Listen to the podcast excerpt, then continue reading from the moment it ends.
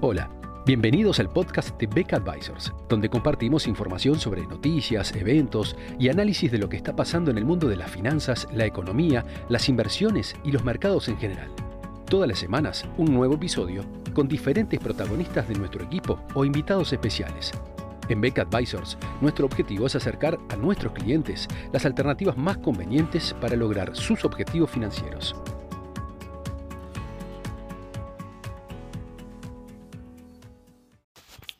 El nivel de actividad en los Estados Unidos se contrajo a una tasa anualizada del 0,9% en el segundo trimestre de 2022, según datos dados a conocer la semana pasada. Eh, tras una caída que se había registrado también en el primer trimestre, que ahora revisada es del orden del 1,6%, se acumulan de esa manera dos trimestres consecutivos en dicho país de caída del nivel de actividad, lo cual muchas veces se asocia técnicamente con una situación de recesión. Sin embargo, esta no ha sido la interpretación que ha seguido la Reserva Federal, la cual eh, ha dado más importancia a la situación del mercado laboral norteamericano, que sigue con niveles de desempleo muy bajos, y en general también otras oficinas estadísticas de Estados Unidos han preferido eh, tomar otros indicadores en cuanto a el nivel de demanda doméstica y también la generación de empleos como, eh, como una medida más apropiada para diagnosticar si la economía norteamericana está en recesión o no. De hecho, cuando nosotros analizamos los datos del primer trimestre,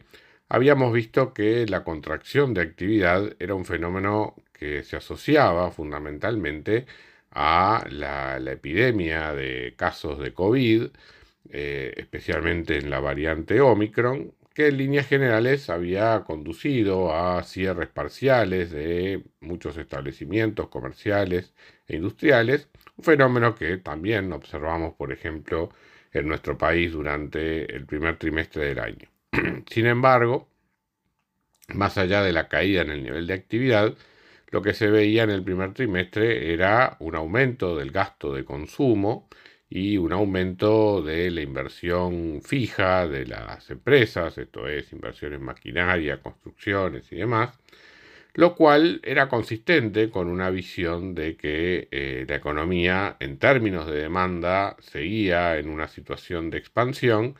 pero limitada por una oferta que por razones coyunturales se había comprimido. Y entonces la contrapartida de ese aumento en la demanda era una caída en inventarios y un mayor déficit comercial. Para el segundo trimestre del año, la interpretación no es tan clara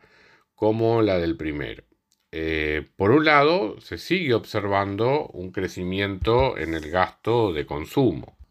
Este habría crecido en el segundo trimestre un 1% respecto del trimestre anterior a tasas anualizadas, eh, fundamentalmente en los sectores de servicios, aunque con una caída en el consumo de bienes.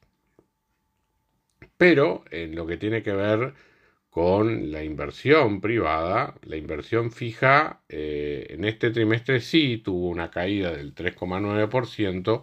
luego de haber crecido al 7,4% anualizado en el primer trimestre del año. Aquí ya es menos clara la interpretación.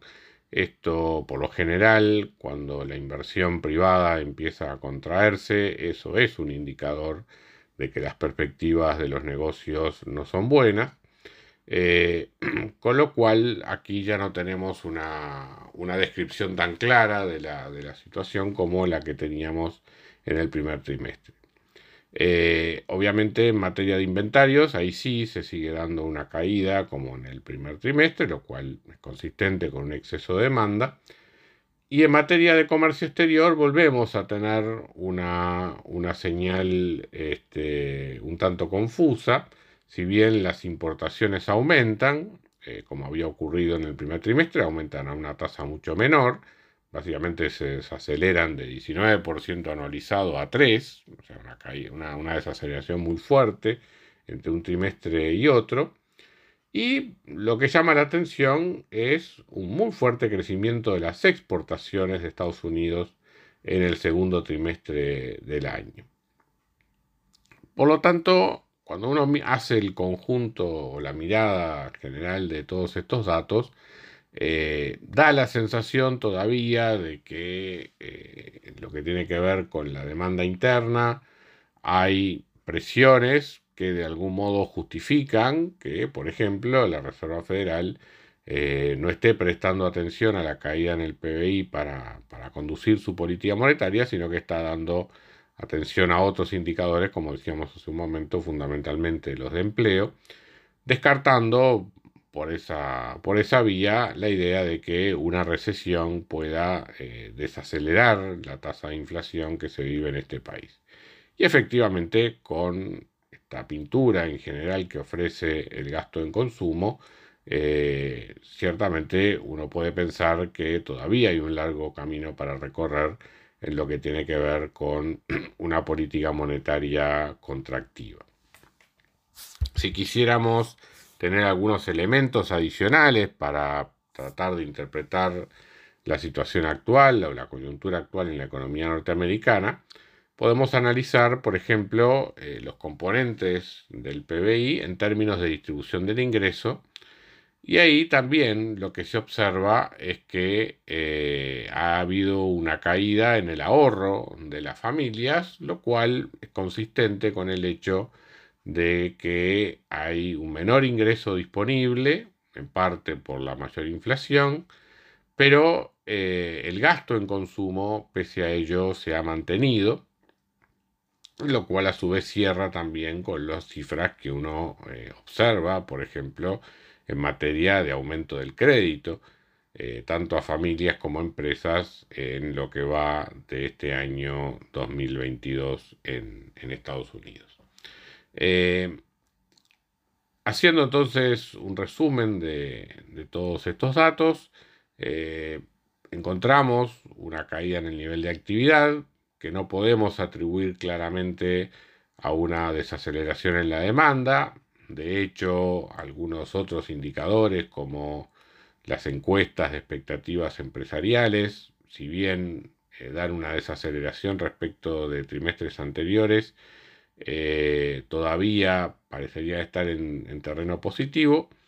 Eh, con lo cual, estos números de la economía norteamericana hacen pensar que en 2022,